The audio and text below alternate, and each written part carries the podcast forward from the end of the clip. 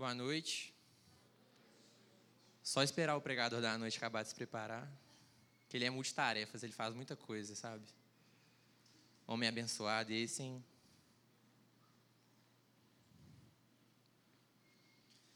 Orar pela vida do Mateus. Deus amado Pai, quero te agradecer, Deus, por mais uma noite, mais uma oportunidade, Deus, de buscarmos ao Senhor em união.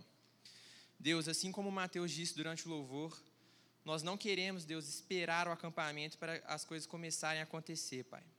Então, Deus, eu clamo para que nessa noite, Deus, através da tua palavra, através da vida do Mateus, que as coisas, Deus, possam começar a se mover no nosso meio, assim como o Senhor já tem feito na vida de cada um.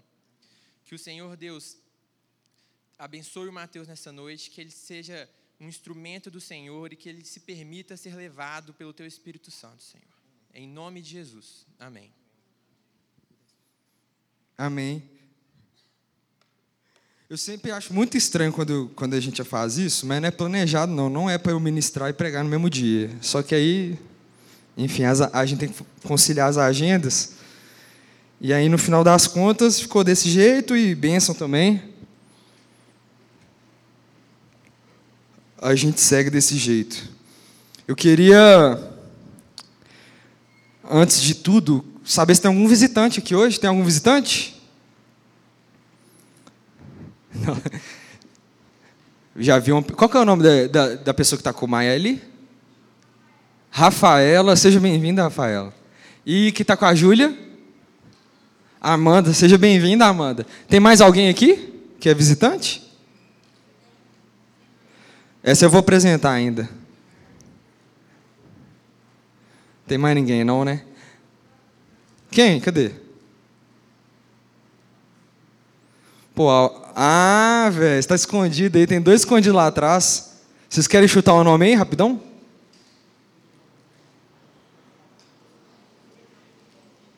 Felipe? O cara quer mandar o sobrenome já para a galera seguir no Instagram, né? É, é, o Felipe. E outro? Oi? Gabriel? É? Felipe Gabriel. Eu ia fazer uma piada aqui, mas eu lembrei que é o pastor, o pastor Léo que faz essas coisas, né?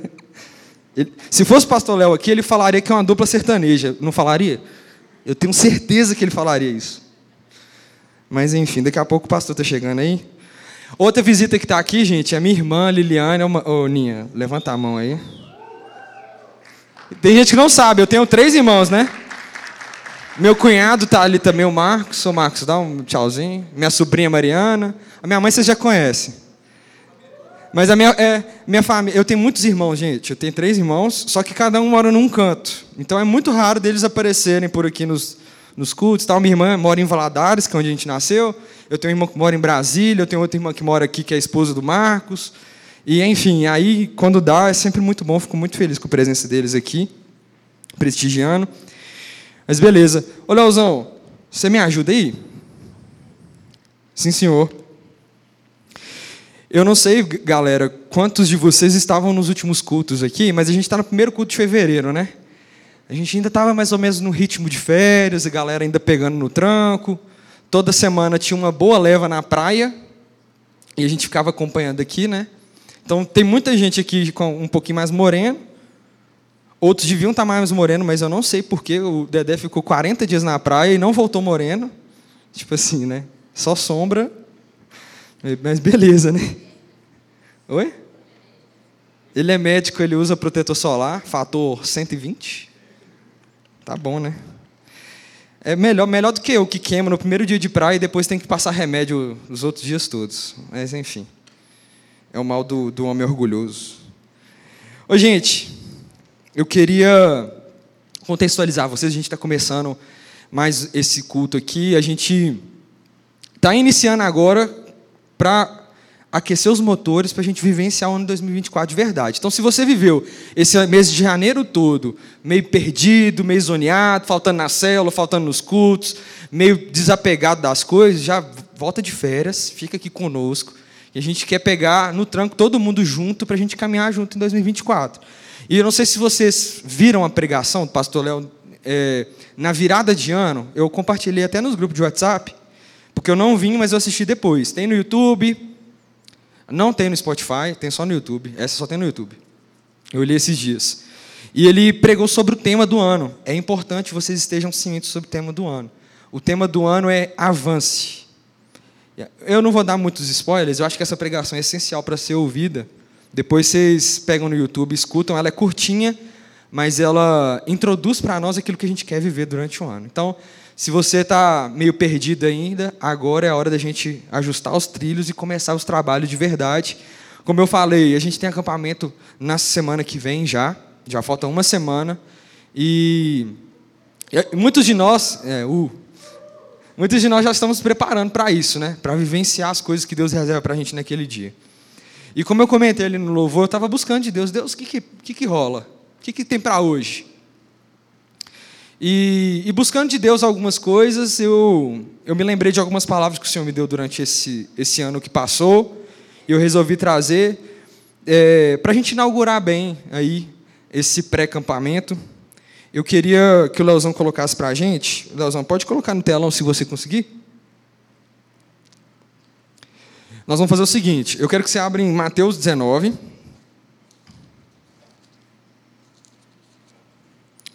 Mateus 19, 16 a 22.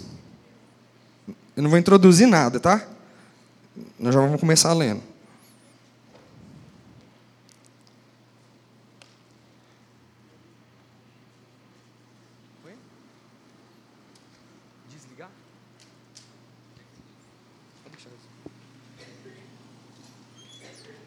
Enquanto vocês abrem aí, a melhor hora, hein?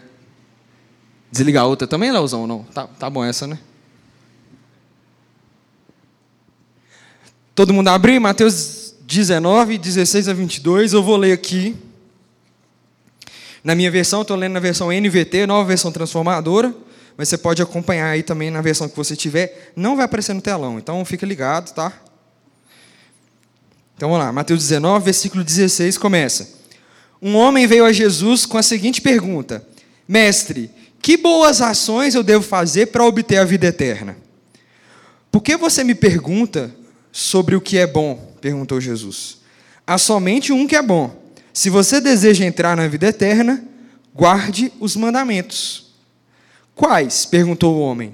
Jesus respondeu: Não mate, não, não cometa adultério, não roube, não dê falso testemunho, honre seu pai e sua mãe, ame o seu próximo como a si mesmo. Tenho obedecido a todos esses mandamentos, disse o homem. O que mais devo fazer? Jesus respondeu: Se você quer ser perfeito, vá, venda todos os seus bens e dê os dinheiros aos pobres. Então você terá um tesouro no céu. Depois venha e me siga. Quando o rapaz ouviu isso, foi embora triste, porque tinha muitos bens. E aí vai seguindo, né?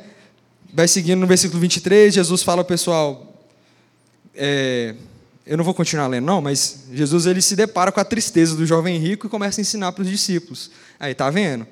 É mais difícil o rico entrar no reino dos céus, e, e aí você sabe o resto da história, né? Mas eu queria que alguém aqui me ajudasse, alguém ou alguém participasse aqui rapidinho comigo. O que, que te salta aos olhos quando você lê esse trecho? Existe algo que você pensa, pô, velho, isso aqui é curioso. Eu queria participação mesmo, mas que fosse rápido para a gente não, não tumultuar. Alguém pode me ajudar? Quando você viu esse texto, alguma coisa veio na sua cabeça?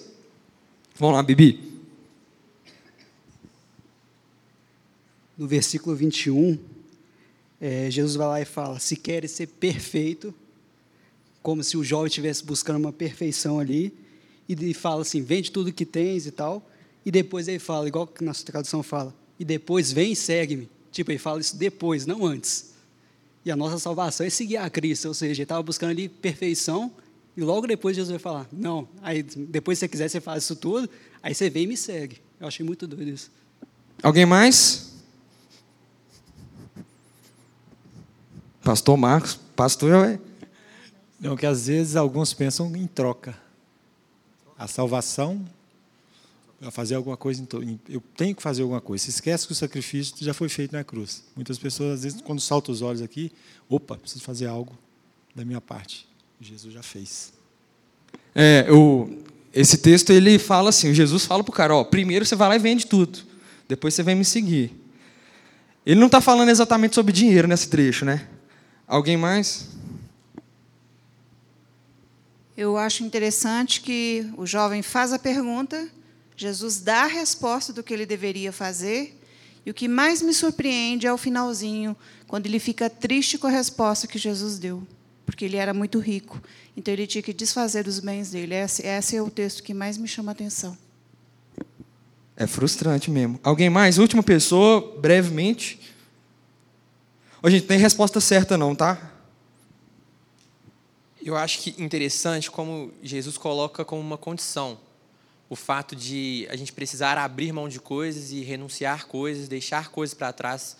Nesse caso ele fala de riquezas, mas a gente pode puxar no lado de vontades, né, de, de desejos e como que a gente precisa renunciar a isso e então seguir Jesus. A gente precisa deixar essas coisas para trás para poder seguir Ele. Muito bom, gente, muito bom. Eu não vou pregar sobre nada disso. Depois vocês vão entender. Tá desligado? Eu não sei usar isso aqui não, né, Lozão? Você tá ligado nisso, né? Ai, aqui, ó. Agora é cabuloso. Hã? Mais um texto, então, ó, gente. Eu vou falar nada agora não, depois a gente segue adiante, tá? Mais um texto, Lucas 7. Se você puder abrir também. Mas você não esquece do último texto que você leu, não, tá? Que aí. Lucas 7, 36 a 38.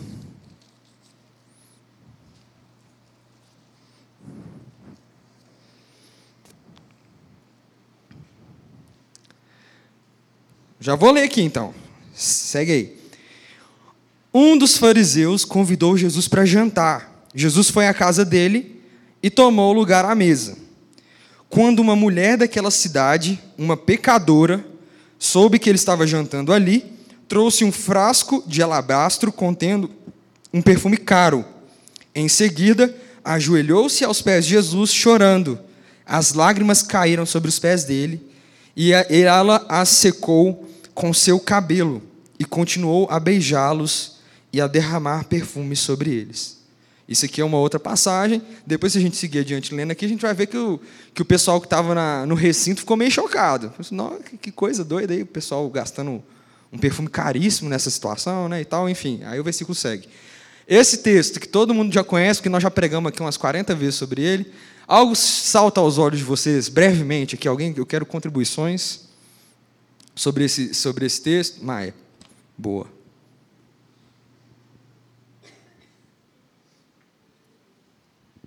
Tipo assim, eu acho muito legal porque fala que Jesus estava ali na casa de um fariseu e que a mulher que foi ele é, derramar o vaso de alabastro sobre os pés de Jesus era uma mulher pecadora. Então, provavelmente ela não tinha livre acesso à casa ali do fariseu, só que ela estava tão desesperada para ver Jesus que ela entra na casa do fariseu, ela invade ali a casa só para ver Jesus. É tipo assim, uma paixão tão grande, um desespero tão grande que tipo me chama a atenção. Muito bom. Quem mais? Só mais uma pessoa. Pastor. Não está qualificada a pregação, né, hoje. O Márcio é, olha só, renúncia de algo de valor. É. Nós sempre vamos ser demandados para renunciar àquilo que a gente está colocando como valor na nossa vida. Ela abriu mão. Dizem que se ela tivesse vendido esse perfume, ela conseguiria muito dinheiro. Era, era muito valioso. E existem estudos que dizem que talvez ela fosse até uma prostituta. Isso aí não está escrito na Bíblia, né? A Bíblia chama de pecadora nesse caso. Mas, de fato, Maia era alguém que não, não tinha trânsito ali. De forma alguma. Alguém, mais uma pessoa só, só mais uma pessoa.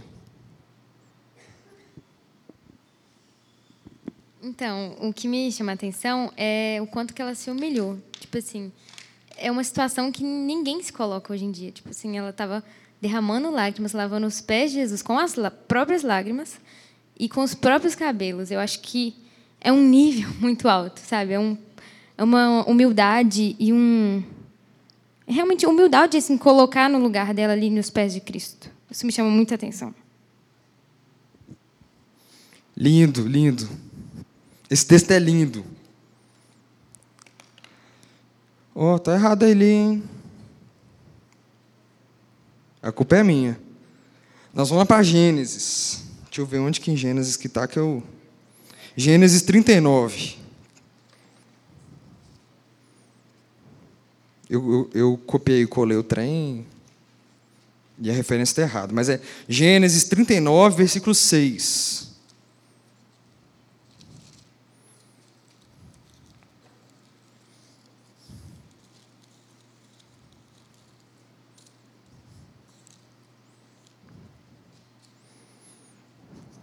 Nós então já, ó, só lembrando aí, nós já falamos então uma história sobre o jovem rico. Jovem rico porque ficou famoso o jovem rico, né? Mas existem várias versões hoje que já chamam de apenas de homem rico. Provavelmente é um homem de projeção social e tal, enfim. É um homem rico. O segundo era a mulher que derramou perfume sobre os pés do Senhor. E agora nós estamos falando sobre José. Eu coloquei José o sonhador. O pessoal fala José do Egito, mas eu não gosto muito desse nome não. É o José o sonhador. É, então vamos lá. Gênesis 39, versículo 6. Eu vou ler só até o 9, tá?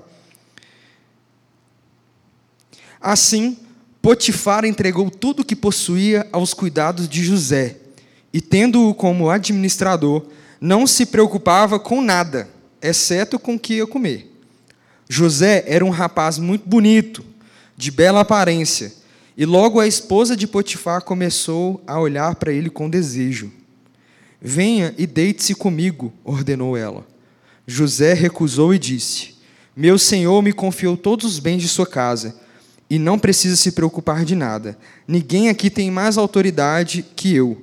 Ele não me negou coisa alguma, exceto a senhora, pois é mulher dele. Como poderia eu cometer tamanha maldade? Estaria pecando contra Deus. Isso aqui, então, é a história de José, um pedacinho da história de José, quando ele já tinha sido escravizado, já tinha sido vendido, ficou como servo na casa de Potifar, e ali ele se tornou administrador daquela casa. E ele era tão bom naquilo que ele fazia que Potifar ficava tranquilo, não precisava se preocupar com nada, só com o que ele ia comer no dia, o cardápio. E aí acontece isso aqui com ele. Algo te chama atenção nesse texto? Alguém? Três pessoas apenas, rapidamente.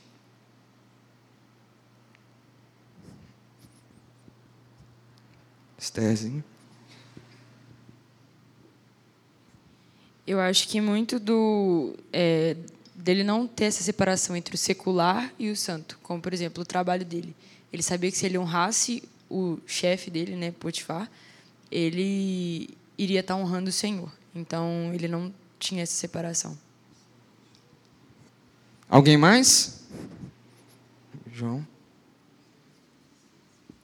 Eu achei interessante que ele me condenou veementemente de não fazer o que a, a mulher de Potifar convidou. Porque, tipo, ele falou qual era a função dele na casa, que não tinha ninguém que estava acima dele e que lá era permitido tudo menos a mulher de Potifar. Então, tipo, ele seguiu as regras de forma precisa e ele falou que se ele fizesse isso, ele não estaria errando apenas no, no emprego dele, mas estaria pecando contra Deus. Show. Mais alguém? Última pessoa?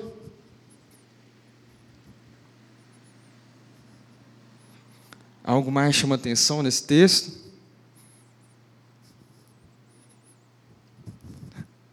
Estamos fazendo andar, velho?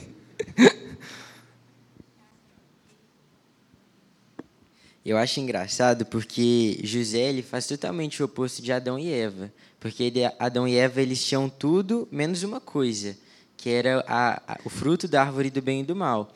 José, ele tinha tudo menos a mulher de Potifar. E ele resolve obedecer a essa é, ordenança, a essa confiança né, que, que o chefe deu, que o chefe deu, deu a ele. Enquanto Adão e Eva não. Adão e Eva vão lá e pecaram. Talvez se fosse José no Éden, a gente não estaria aqui. Eu não esperava essa resposta, não, mas eu achei muito boa, velho. Não tinha pensado nisso. Caraca, velho. Vamos, se talvez fosse José, de fato. Muito bom, velho, muito bom. Então, gente, só para vocês assim, eu não vou conectar todos esses textos com mil coisas, mil aplicações. Eu acho que tudo que vocês falaram é, saltam aos olhos de fato, são coisas muito interessantes que a gente pode aprender através desses textos. Eu acho que, acima de tudo, são situações em que as pessoas elas têm a oportunidade de reagirem a determinadas situações conforme o que Deus deseja e conforme o que Deus não deseja. Né? Então, a gente tem situações ali de interações com o próprio Jesus e situações ali de interação com o mundo para glorificar Jesus. Então, é, vocês vão entender mais ou menos onde que eu quero chegar para falar sobre essas histórias. Eu poderia contar mais umas 40 histórias sobre o mesmo assunto aqui para chegar no, na aplicação que a gente quer. Eu, eu pensei em várias, mas a gente não tem tempo aqui e nós vamos seguir. Mas eu queria lembrar só um pouco, por exemplo, sobre o jovem rico. Quando a gente fala sobre o jovem rico, essa passagem ela me, me marca muito. Ela me marca muito porque era um cara que achava que tinha o rigor da lei dentro de si e que era um pleno cumpridor de todas as coisas. E, na verdade, ele não era, tá? Jesus joga na cara dele que ele não era. Jesus fala assim: olha só, você tem que só não matar ninguém, não adulterar, honrar pai e mãe, essa coisa toda. Que Jesus está lembrando dos dez mandamentos, né? Da lei. Então você obedece à lei. Eu obedeço já tudo isso. O que mais que precisa? Obedece nada. Porque na hora que ele pergunta que se, se, se só tinha um Deus, né, no final das contas, o jovem rico respondia que não. Você entende o que eu estou falando? Na hora que Jesus fala com ele, não, beleza, só falta uma coisa, então. Você cumpre tudo, bonitinho. Só falta você vender tudo e me seguir. Jesus estava cutucando ele, falou, você não cumpre nada, velho. Você não cumpre coisa nenhuma. Na verdade, você está com a bitolada aqui, ó, com, com os olhos fechados sobre a realidade e sobre quem você de fato é. Esse texto não fala especificamente sobre dinheiro, nossa, esse cara aí ele tem que ser pobre, fazer voto de pobreza, virar franciscano. Era isso que Deus esperava dele. Não era. Jesus, na hora que se deparou com o jovem rico, ele imediatamente entendeu qual era o problema. O problema era que ele não era o único Senhor. Não era. E para Deus é tudo que a gente precisa, na verdade. Que Ele seja o único Senhor. Depois tudo muda. Para o jovem rico, muito provavelmente, os seus bens eram seus próprios senhores. Era tudo que ele tinha. Não era Jesus que era tudo que ele tinha. Não era a fé que ele professava que era tudo que ele tinha. Então Jesus, na verdade, não queria que ele vendesse bem nenhum, eu imagino. Eu acho que não era essa a questão. Jesus só pegou na ferida e o cara saiu triste. O que a Aura falou é algo que me, me deixa muito cismado também, assim, surpreso. É, uma vez eu ouvi um pastor falando que esse provavelmente é uma das poucas ocasiões de que alguém se deparou com Jesus e saiu triste. O cara saiu triste. Olha que confronto absurdo que aconteceu. Jesus falou, velho, só faz isso e me segue, eu estou aqui. E o cara saiu triste. Ele não esperava essa resposta. Eu acho que ele não estava nem disposto a entregar de fato aquilo que precisava ser entregue, no caso, o próprio coração. E o que eu quero dizer para você hoje é que, da parte de Deus, é tudo ou é nada. Quando a gente lembra da história do jovem rico, a gente percebe que o Senhor espera de nós uma entrega que seja intensa. E às vezes, vocês e eu e todos nós somos provocados a entregar só um pouquinho, só determinada área, só uma coisa ou outra, só um sábado à noite, talvez. Só 10% do seu salário. Só, sabe? E o que a Bíblia nos ensina não é isso. O Senhor não espera só isso de você, Ele espera tudo. E se não for tudo, não é nada. O que eu quero falar hoje, na verdade, é sobre intensidade. Intensidade de entrega. Na verdade, o que eu tenho reparado sobre a nossa geração, e que quando eu leio a palavra e eu comparo com o que a gente vive, eu fico indignado é sobre intensidade. Quantas histórias pessoas viveram ao longo de toda a história, as histórias bíblicas, aqui você vai ler sobre José, você vai ler sobre a mulher que se derrama, você vai ler sobre várias e várias e várias e várias outras situações. Nós tivemos histórias em que foram demandados entregas intensas, uma fé intensa, uma reação que fosse intensa, enérgica. Você vê Paulo falando, gente, vocês já viram as cartas de Paulo? Paulo vira, começa a carta dele falando assim: Eu, Paulo, escravo de Deus. Palavras fortes, né? Eu desconheço alguém que seja mais intenso do que Paulo. Paulo fala um, umas coisas nas, na, nas cartas que eu fico assim, velho, por que, que ele está usando palavras tão fortes? Viver é Cristo e morrer é lucro. É o que Paulo fala. Ser de meus imitadores, como eu sou de Cristo. Coisas intensas, fortes de serem ouvidas, né? Coisas que às vezes eu não tenho coragem de falar. Mas durante toda a história nós tivemos pessoas que tiveram encontros com o Senhor que eram tão relevantes, tão transformadores, que eles foram e tiveram uma reação que era igualmente intensa. O Senhor nos entregou algo intensamente, algo maravilhoso. Quando a gente se depara com Ele, com a Sua presença. E o que Ele cobra de nós é uma reação que seja compatível com isso. Eu acho que é até um pouco duro falar isso, mas nós somos uma geração que não é intensa em nada. Na verdade, talvez a gente seja intenso apenas em buscar coisas rapidamente. Assim, né? É uma intensidade grande, né? É intenso em produzir, e fazer, e acontecer, e pensar, e sabe? É tão intenso que a gente chega dia, de noite, pega o celular e não consegue desligar a cabeça, não consegue nem dormir à noite, né? Sua vida está sendo muito intensa. Mas na hora que a gente fala de Jesus, a gente não é tão intenso assim. Quando você se depara com o exemplo da mulher, essa mulher pecadora, que quando viu o próprio Cristo, ela se derramou completamente. O que você entende disso? Você se vê nessa mesma situação? Às vezes eu não me vejo. Então, quando a gente fala sobre o jovem rico, uma coisa que eu aprendo aqui é tudo ou é nada. Acho que para 2024, para a gente ter uma vida diferente, para a gente usufruir de fato dos benefícios que existem na casa de Deus, na presença de Deus, ele exige uma entrega que seja intensa. Eu eu estava numa reunião essa semana com com alguns pastores e tal, e era sobre vida universitária. Essa reunião foi para falar sobre movimentos universitários e tal. E a gente vai ter notícias sobre isso mais para frente. Eu vou comentar melhor sobre. Mas aí a gente estava falando sobre clubinho, sobre aquelas coisas, esses movimentos que acontecem dentro das universidades. E aí o pastor pediu a palavra e falou assim, gente, ele falou assim, nós não precisamos de muitos clubinhos, nós não precisamos de muitos cultinhos dentro das universidades, nós precisamos de algumas pessoas, mas algumas pessoas que sejam intensamente impactadas pelo Evangelho. Aí ele falou, que ele passou a faculdade toda de uma forma absurda, devassa. Uma forma completamente desregrada. Ele era intensamente corrupto naquela época. Ele contou. Ele falou que quando ele conheceu Jesus, ele conheceu Jesus no, numas férias, igual a gente está vivendo aqui. Quando ele voltou para a faculdade, ele era outra pessoa. Só que ele teve um encontro tão intenso com o Senhor que a vida dele virou 180 graus. Virou de ponta cabeça. E na hora que ele voltou, ele voltou sedento, sedento por impactar a pessoa, sedento por fazer a presença de Deus ser manifesta naquele lugar, entregar tudo de si para Deus, naquele ambiente. E ele achava que não existia nenhum crente na faculdade dele. E aí, de repente, quando ele começa a se manifestar, os crentes começam a aproximar dele, ó, oh, eu sou crente também. Pô, no meio da faculdade já. O cara não sabia. Aí ele contando para a gente o quanto aquilo foi revoltante para ele.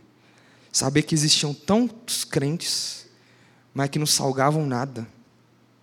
É crente que não tem uma fé intensa o suficiente para impactar ninguém, velho. Sabe?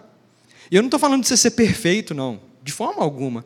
Às vezes, só de você ser como uma mulher pecadora aqui, ciente da sua posição, da posição de pequenez sua mesmo diante de Deus, você já tem um coração correto nas coisas, sabe? E aqui ele falando para a gente, eu não esperava, assim, eu entendi que, que ele não esperava que as pessoas fossem perfeitas, que saíssem pregando por aqui ou ali, mas que faltava vitalidade na fé das pessoas, sabe? E é assim que a gente vive hoje em dia. Um cristianismo tímido demais. Às vezes a gente está com medo de desviar, gente. Por favor. Tem gente que parece que está sempre à beira do desvio. Está sempre prestes a sair da igreja. E eu falo muito isso sempre com todo mundo. Isso é triste demais, velho. Tem gente com quem a gente conversa aqui que você não consegue fazer um compromisso daqui a três meses. Porque você fala alguma coisa com ele, ó, vamos marcar daqui a três meses, a pessoa, pô, não sei. Não sei se a vida vai ser assim daqui a três meses. Não sei se eu acredito isso aqui até amanhã. Sabe assim? Eu quero falar que hoje, ou é tudo ou é nada. Eu acho que o Senhor espera de nós uma entrega que seja verdadeira, que seja compatível com aquilo que Ele fala na palavra. Aqueles que se deparam com Cristo, eles se surpreendem de uma maneira que gera um constrangimento que também é intenso. É intenso. Eu tenho algumas perguntas para fazer para você. Você estaria disposto a largar o seu sucesso, você sendo jovem rico, para seguir Jesus? Você estaria disposto a largar o seu conforto para seguir Jesus? E não quer dizer que Jesus vai cobrar o seu conforto, não, tá? Às vezes ele vai deixar você confortável. Mas quando o conforto for estiver acima de Deus na sua vida, aí a gente tem um problema muito grande. Você estaria disposto? Você estaria disposto a mudar de emprego, de cidade, de amizades, de qualquer outra coisa? Se Deus te pedisse? Você ama o Senhor acima de todas as coisas?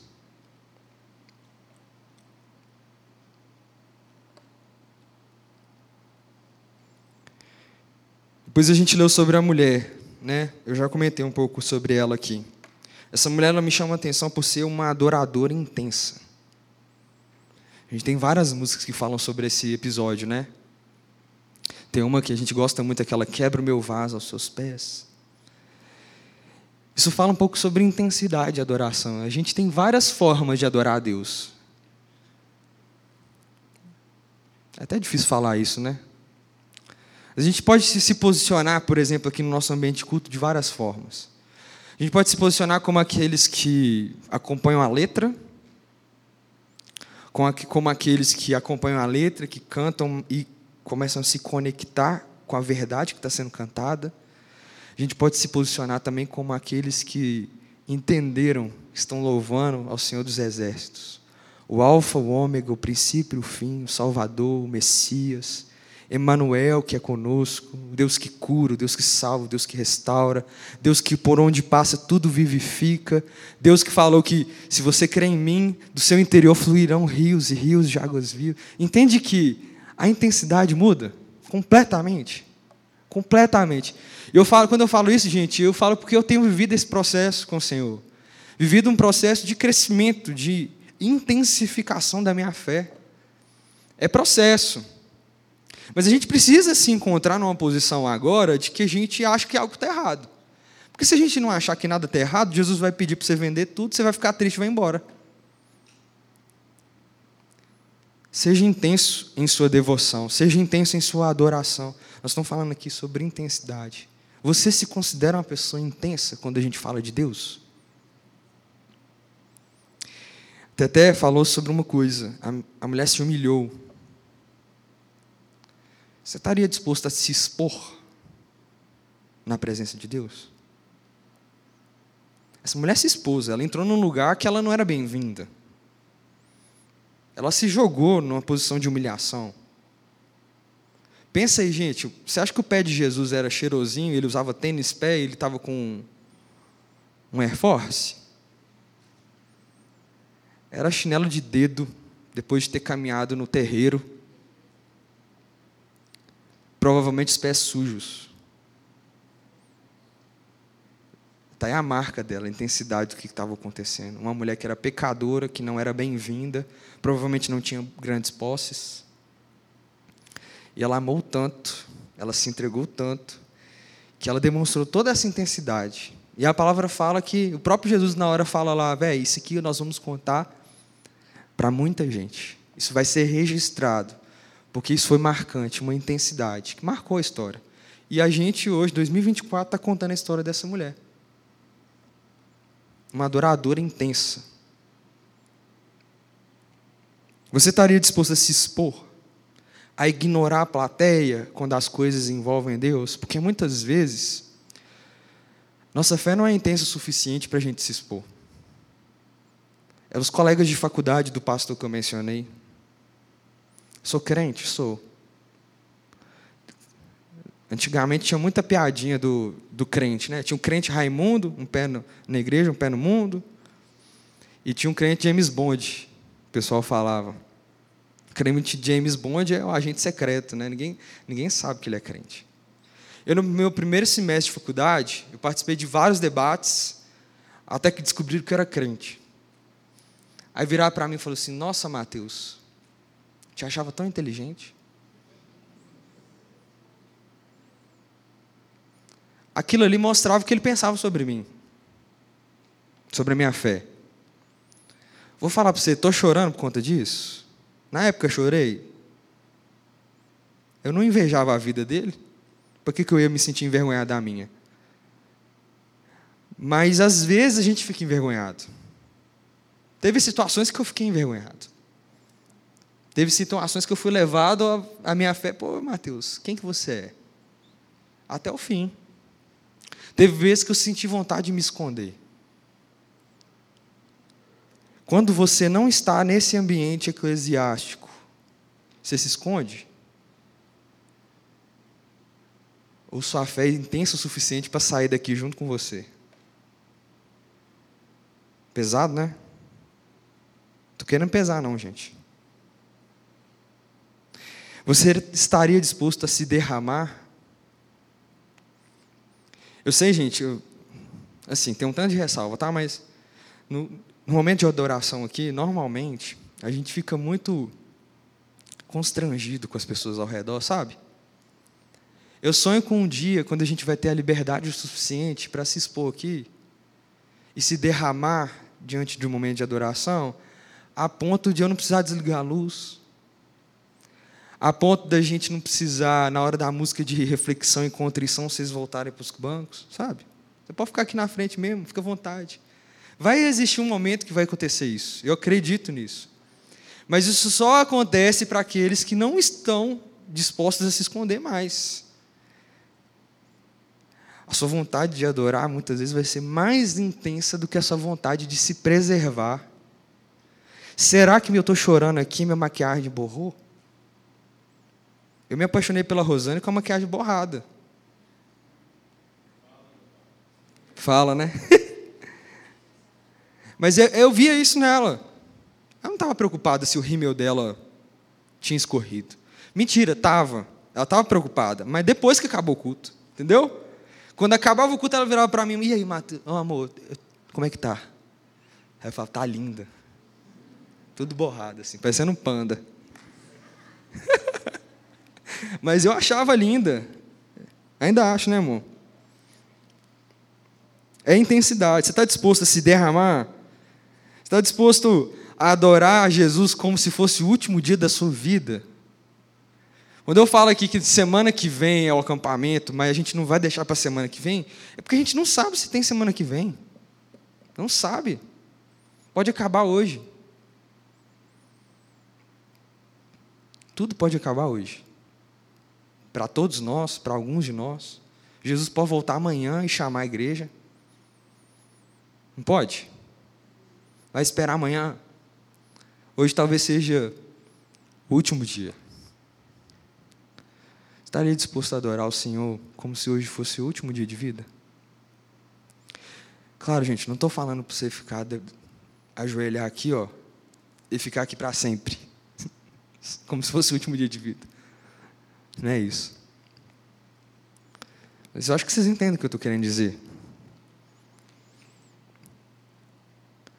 Você gastaria o que você tem de melhor com Deus? Quando eu era pequeno, eu aprendi a estrear as roupas novas na igreja.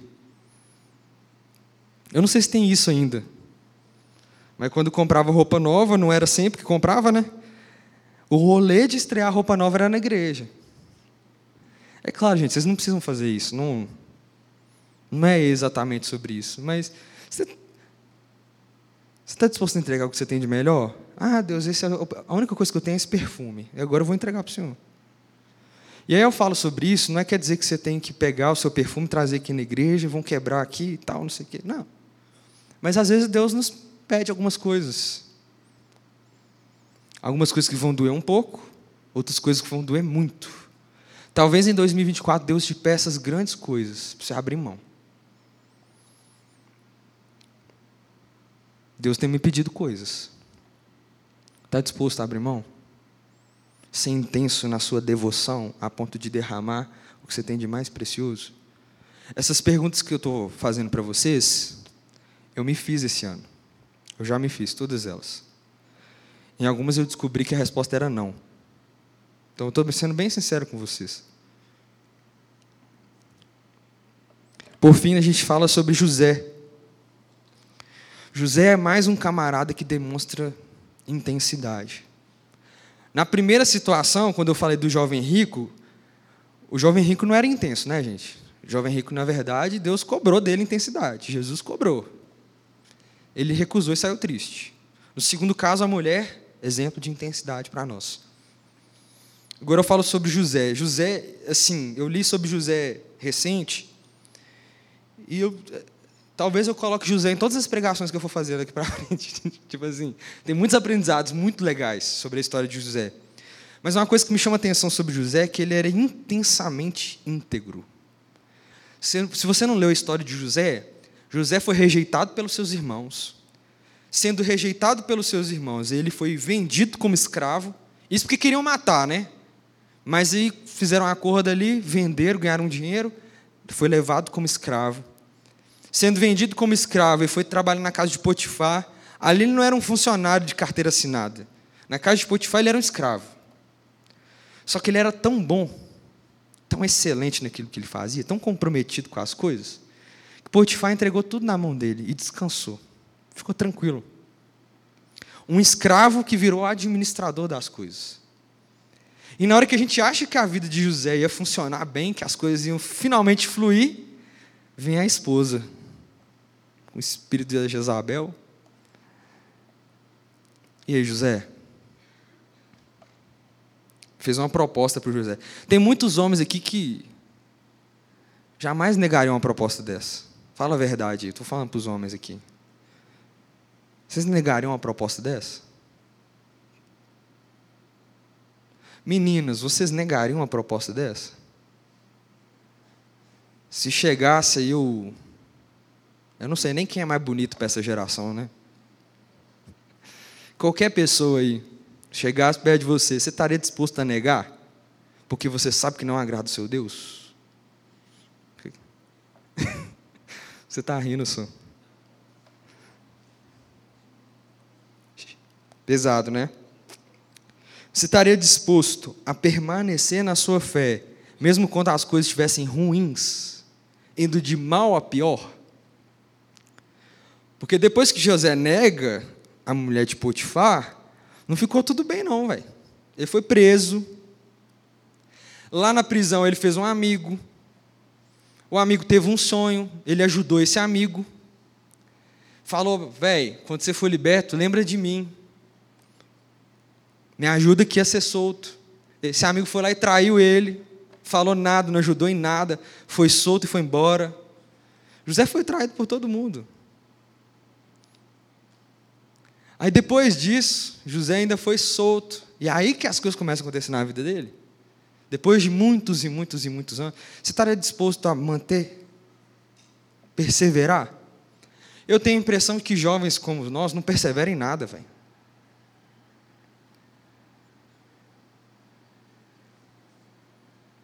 Difícil perseverar, né? Com os gritos. ai, ai. A dengue informa.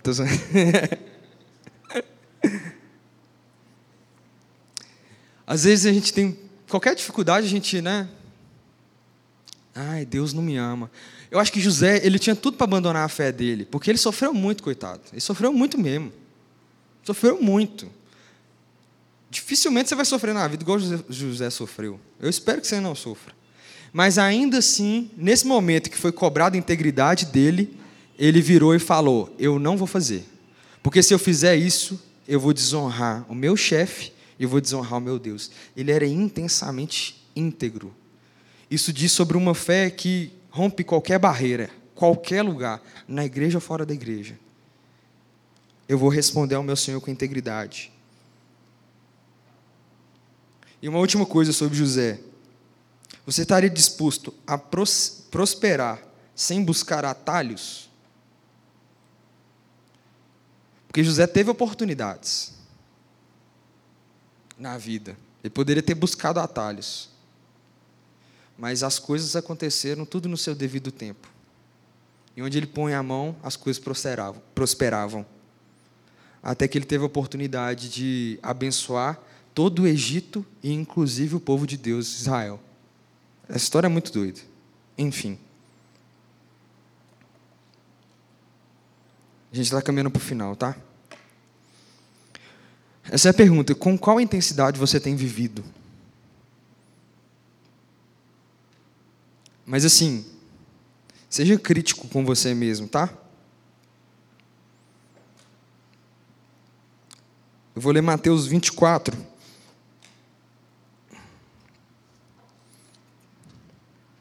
Versículo 4. Se você não quiser, não precisa abrir, mas acompanha o que eu estou falando aqui. Mateus 24, versículo 4 disse: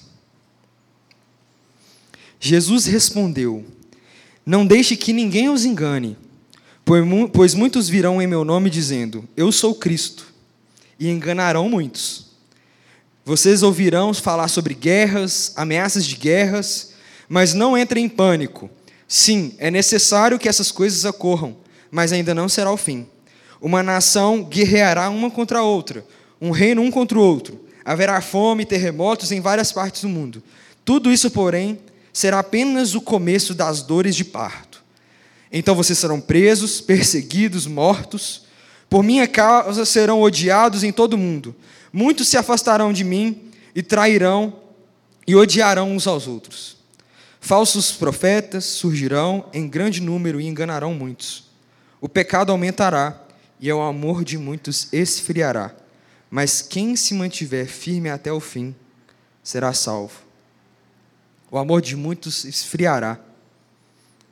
Isso aqui diz a respeito dos últimos acontecimentos, mas diz um pouco também sobre a realidade do nosso coração. Às vezes a gente precisa de acampamento toda semana para ficar quietinho, para ficar intenso, sabe? Então a gente já está pregando antes do acampamento para você. Intensidade é o ano inteiro, dia após dia viver com o Senhor. Não é viver de eventos em eventos e oportunidades de fazer as coisas queimarem. É tempo de viver intensidade.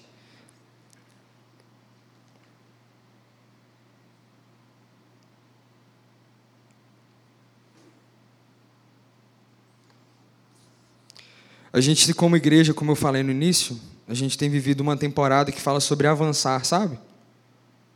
E essa palavra é algo que eu acho que o Senhor está cobrando de mim. E eu acho que está cobrando da nossa igreja também. Um comprometimento acima da média. Uma reação a quem o Senhor é. Que seja coerente com aquilo que a gente tem visto. A gente falou na célula ontem sobre um rio que por onde passa tudo vivifica. Por onde passa as plantas crescem, geram frutos, as suas folhas geram cura para o nosso povo tudo acontece bem. Existem peixes e muitos peixes. Certas coisas só são reservadas para quem vive intensamente essa realidade. Para quem é colocado no rio, no rio de águas vivas, e caminha nele, somente nele. Eu queria terminar fazendo uma oração. Eu, eu pensei em não fazer nem um apelo hoje, sabe? Porque porque essa intensidade ela vai ser provada todos os dias, né? Mas que você decida hoje viver uma nova caminhada em 2024.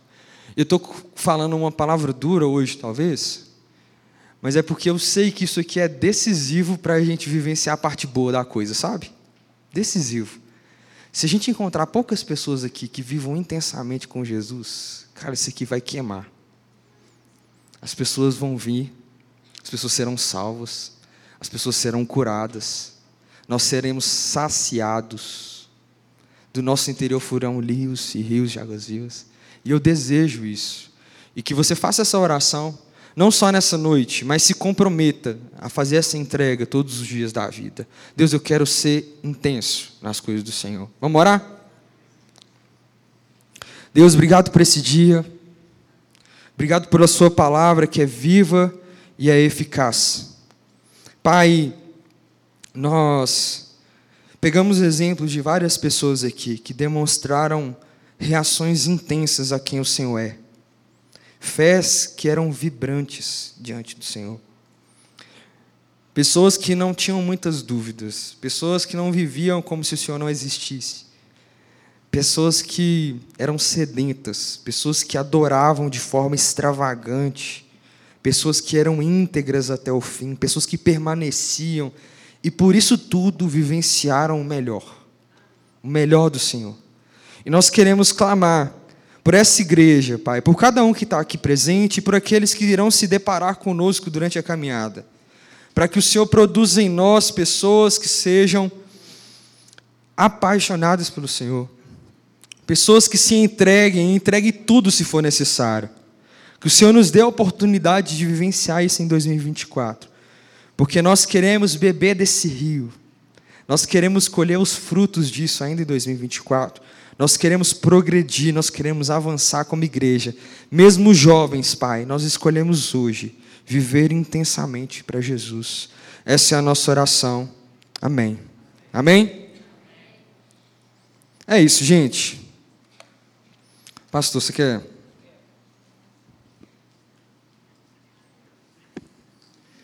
Boa noite, queridos. Graça e paz.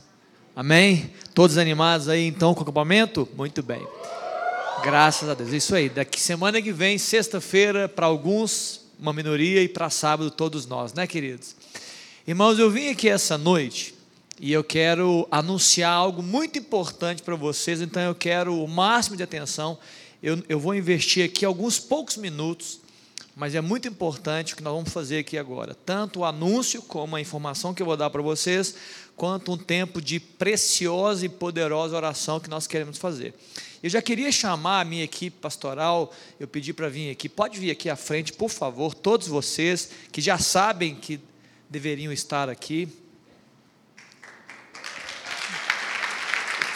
Obrigado. Obrigado. Quem, quem foi que começou as palmas? Veio daqui. Quem começou as palmas? Ô Daniel, valeu, valeu. Isso aí. Para, que bom, gente. Tá aqui, cadê? Vem cá os maridos e esposas também que tiverem aqui. Pode vir também, vem cá o mano. Vem, Áurea, por favor. Se tiver, Juliano está chegando ali. Pode vir também. Muito bem. Essa é uma equipe que trabalha comigo, que anda comigo, ora comigo, chora comigo, briga comigo, né? Todos os dias da semana. E eles estão aqui por uma razão muito importante. E eu vou ser rápido, porque eu poderia contar uma história muito longa para poder fazer isso aqui, mas eu vou ser bem rápido. E o ponto é, em algum momento, agora eu vou falar de, da juventude, vou falar de vocês. Em algum momento, nessa, nesse ambiente de juventude, nós tomamos uma decisão, e a decisão seria que nós, nós temos hoje uma liderança da juventude, e ela está estabelecida, existe uma liderança da juventude. Jovens que estão aqui no meio de vocês, que vocês conhecem muito bem, vou citar o nome deles para que vocês saibam. Eu não sei se todos estão aqui, mas nós temos aqui a Mari, o Cláudio está por aqui? Não. A Mari e o Cláudio estiveram com a gente em 2023, calma Mari, vou com calma, tá? Está grávida agora, pediu uma licença, já oramos por ela, vocês sabem disso. Além deles, nós temos a. Eu vou ver quem está aqui. Ó, o Vicky e a Ju não estão aqui. Perdão, a Ju está aqui. O Lucas e a Ilka fazem um aceno também. A Bela Mello, ela não está aqui, ela me disse que não estaria, mas também faz parte. O Gabriel Sabino também. Está aqui Sabino também não? Não está aqui também. E a Rosane e o Matheus. Tem mais alguém? Não, né? Essa equipe, que é a equipe, né? Essa é uma equipe que trabalhou comigo três anos. E ficamos aí, são três anos três anos, desde 2019, né? Ou 2020, perdão. 20, 21 e 20, 20 não, 21 de 23, estou na dúvida agora. Foram quatro anos. 20, 20, 21 de 2, 23. Meu Deus, são quatro anos. Com pandemia, com tudo sem imaginar. E o que aconteceu, queridos? Nós Ao longo desse tempo, entre idas e vindas, nós descobrimos algo e nós percebemos orando, muita oração, viu? Muita oração, muito clamor, muita observação, muita, muitas reuniões, muitas conversas. Nós descobrimos e nós entendemos que seria interessante, eu sempre quis fazer isso desde, desde o primeiro momento, seria interessante estabelecer no meio dessa liderança uma liderança que eu chamo de liderança principal, né, um casal, uma família que pudesse assumir a liderança da juventude. Assim como eu tenho uma grande equipe, uma ótima equipe, e eu sou o pastor chamado pastor principal ou pastor presidente, não importa a nomenclatura, eu também achei que seria importante. Só que tudo tem o seu tempo, tudo tem o seu tempo. Não, não poderia acontecer isso em 2019, 20, perdão, não, na pandemia também não poderia, mas chegou o momento. E eu entendi, né, como pastor dessa igreja, pastor da juventude também, entendi que deveria chegar. E eu fiz o convite para um casal. E esse casal, depois de algum tempo, né, foram muitas conversas, mas eu fiz um convite ao final do ano passado. Aí esse casal trouxe ele lá para casa, eu assustei eles um pouco, né, eles quase caíram da cadeira, mas era algo que estava no meu coração. Nós oramos juntos e passamos um tempo aí, né, vamos dizer assim, é, é, colocando é, Deus para agir no coração e deixando Deus falar com eles, deixando Deus ministrar o coração deles. E eles aceitaram o convite. Né? Eles decidiram vender tudo que ele tem e dar aos pobres, como o jovem rico, né? E decidiram também quebrar o vaso, né? O de alabastro é um vaso de pedras, tá, queridos? E derramaram o perfume todo aos pés de Jesus. E eu queria hoje, não somente informar isso para a maioria de vocês, eu quero oficializar e a gente quer abençoar essa família muito querida, que é o Mateus e a Rosane, por favor. Mateus e Rosane. Cadê? Cadê? Aqui?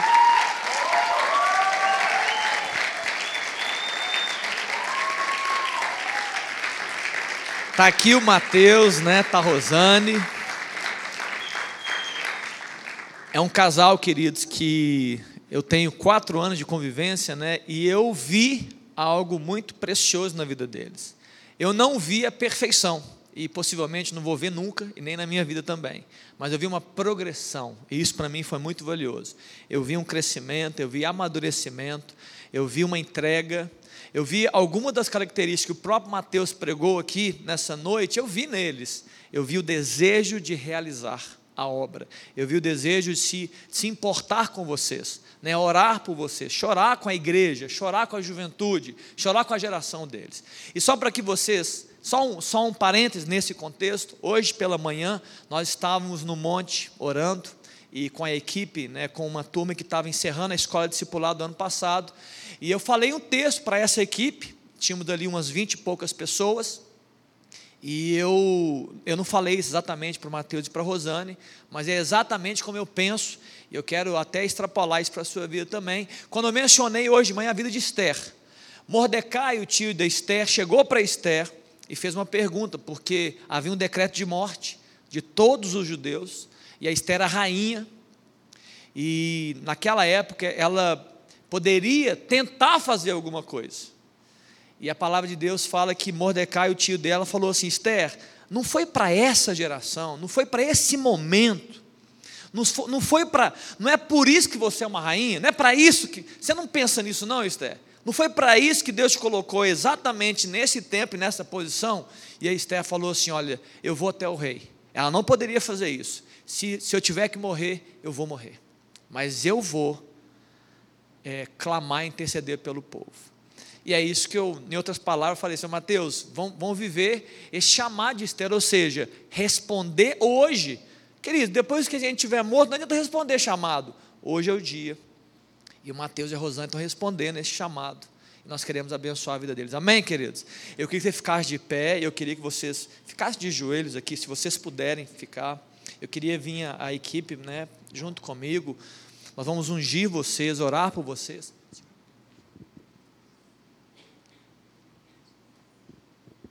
Se você puder, é, levanta sua mão aqui. É, antes, eu vou terminar orando, claro. E eu quero pedir o apoio de todos vocês, não orem por eles, abençoem a vida deles. Tem uma, a liderança continua trabalhando, né? E com certeza vai ser ampliada mais rápido daqui a pouco, né? Vocês também vão ser convidados para ocupar posições, é assim que a gente acredita e é assim que a gente ora por vocês. Mas eu quero isso, que vocês orem, apoiem, abençoem.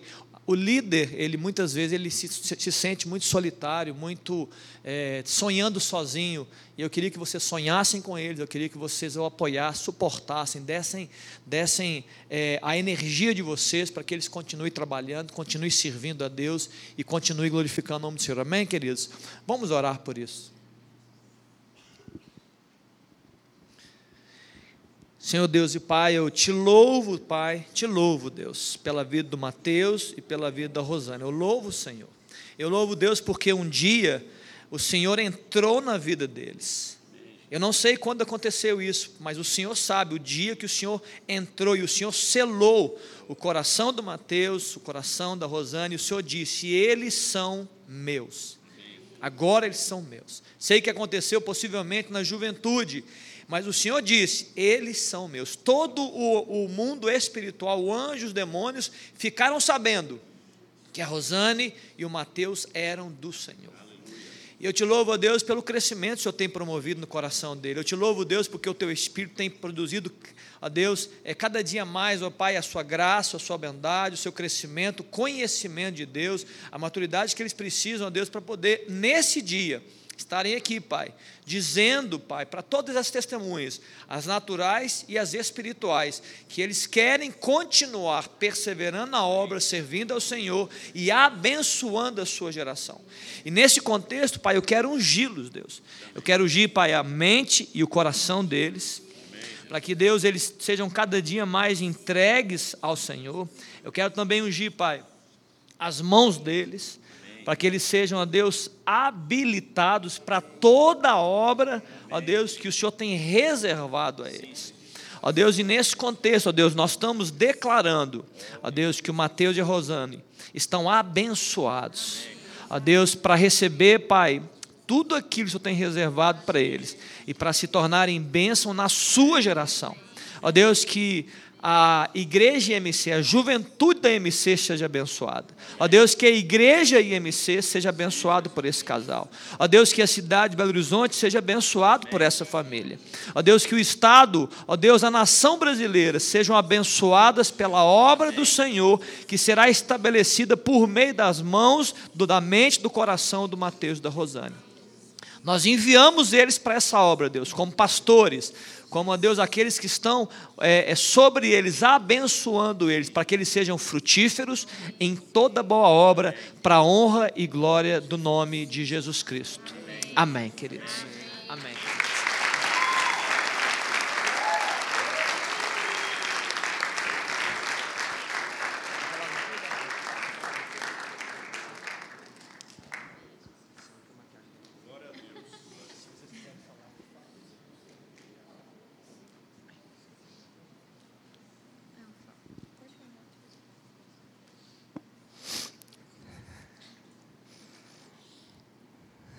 Borrou não.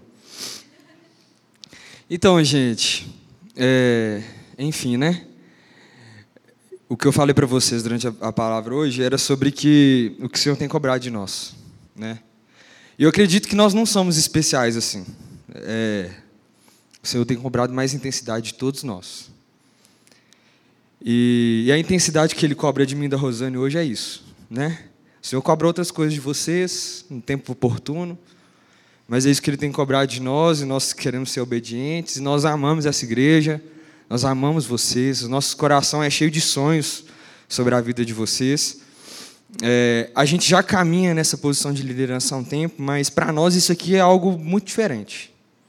É significativo, né? É, é uma responsabilidade a mais. A gente sabe que no mundo espiritual a coisa funciona diferente também. Então, a gente é cheio de falhas, e continuaremos cheios de falhas, mas a gente sabe que o Senhor vai suprir todas as coisas. Nós estamos confiantes nisso e a gente quer viver um ano diferente como juventude, sabe? Não pelas coisas que nós podemos fazer de diferentes, as promessas da nossa campanha, mas pelas coisas que a gente pode viver junto quando a gente se dispõe, quando a gente obedece, quando a gente vai. O Senhor mandou vai, a gente vai. E a gente quer vivenciar os frutos disso junto com vocês, como igreja, sabe? Que a gente vá junto, que a gente caminhe junto, que a gente colhe os frutos disso junto, que a gente se alegre junto, que a gente testemunhe junto depois. E eu não, eu não posso deixar de falar também que a liderança que está instituída hoje, ela continua, tá?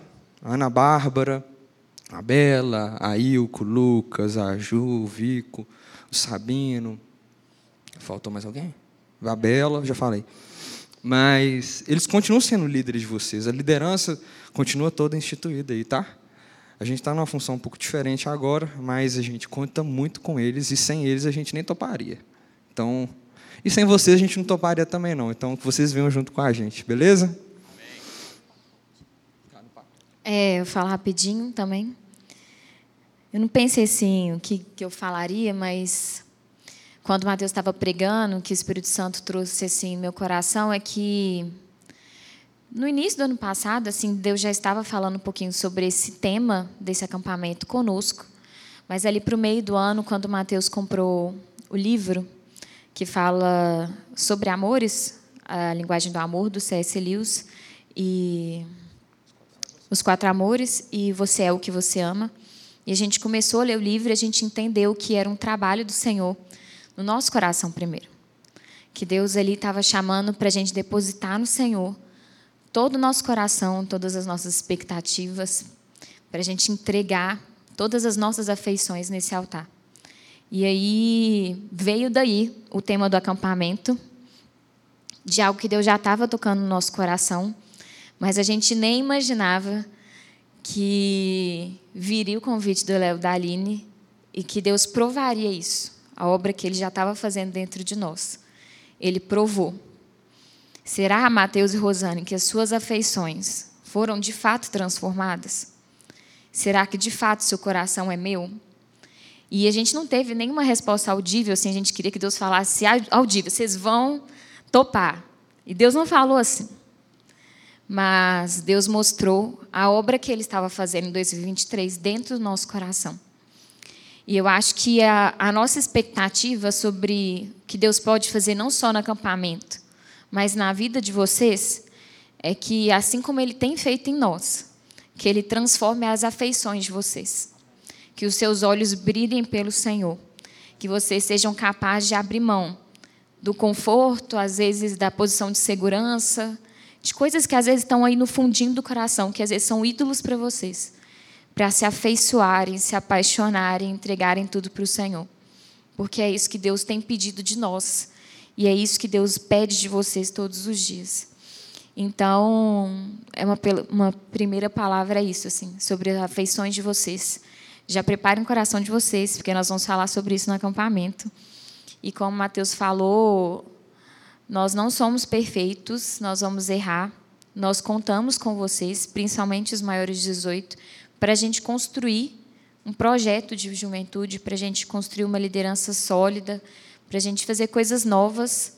Então, virão muitas conversas, virão muitos debates, e a gente está junto. E eu acho que o principal que Deus fez no nosso coração é que nós amamos de fato vocês. assim. Foi um balizador assim que Deus encheu o nosso coração de amor.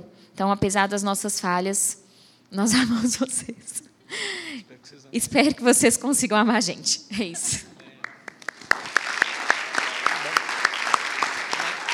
Recados. E agora vamos a aviso, gente.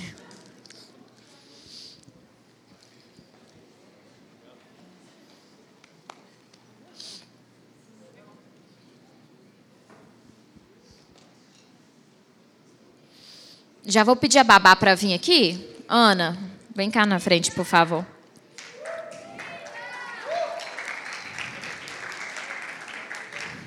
Estávamos com saudade da Ana Bárbara, que dá o final do ano, gente. Não tem como achar Ana Bárbara. Ana Bárbara, não começa não. Ué, eu só ouvi dois gritos. Coloca o bracinho aqui. de leve. É, avisos do acampamento. É, primeiro aviso sobre a festa, gente. Está todo mundo ciente do tema? Sim ou não? Todo mundo já. Quem já tem a roupa preparada, levanta a mão. Jesus. Quem não vai fantasiado de nada? Humano que não vai no acampamento. É. Então, assim, vocês estão fazendo esse compromisso público que vai estar todo mundo com a fantasia do tema, né? Então, ninguém levantou a mão, no dia eu vou cobrar de vocês. Então, lá está nas redes sociais, anos 70, 60, 70, 80, 90, até 2000. Não é 2023, gente, é estilo anos 2000. Então, não é aqui, é, é essa galera, Patricinha de Beverly Hills, é a galera dessa época. Então, é, tem High School Musical também, tem muitas não, ideias. É 2008. Ah, não, mas deixa já eles. é grande, já é grande. Já. Mas vamos lá. Festa do acampamento, deixe tudo reservado, preparado, não esqueça a fantasia leve.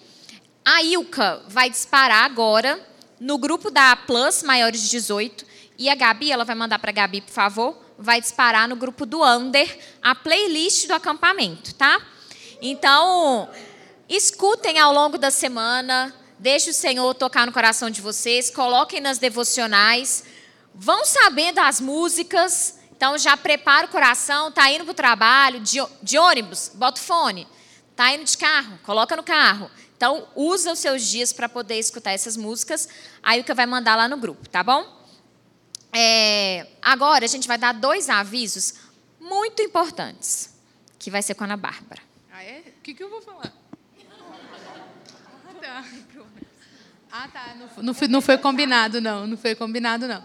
Gente, por favor, se você não pagou o acampamento, pague. Não, é sério. Não me estressa, porque eu que vou te cobrar, eu não quero. E eu tenho o endereço de todo mundo que fez inscrição. É uma ameaça. De leve. Não, mentira, gente. Por favor, pague o acampamento. Se você colocou para fazer no Pix, faz o pagamento, me manda o comprovante. Por favor, se você vai fazer o pagamento dia 6, me manda avisando no WhatsApp. E o ônibus, nós temos acho que seis vagas. Então você tem que me mandar que você vai de ônibus. Você tem que me mandar o, o pagamento do ônibus. A gente vai sair daqui sábado, 8 horas da manhã. E o retorno é terça-feira, quatro horas da tarde, que é quando encerra o casamento. O casamento. O acampamento. Ei! Deixa. Deixa. É quatro horas da tarde, lá do acampamento a gente sai. Tá? Aconteceu alguma coisa no MPC, gente.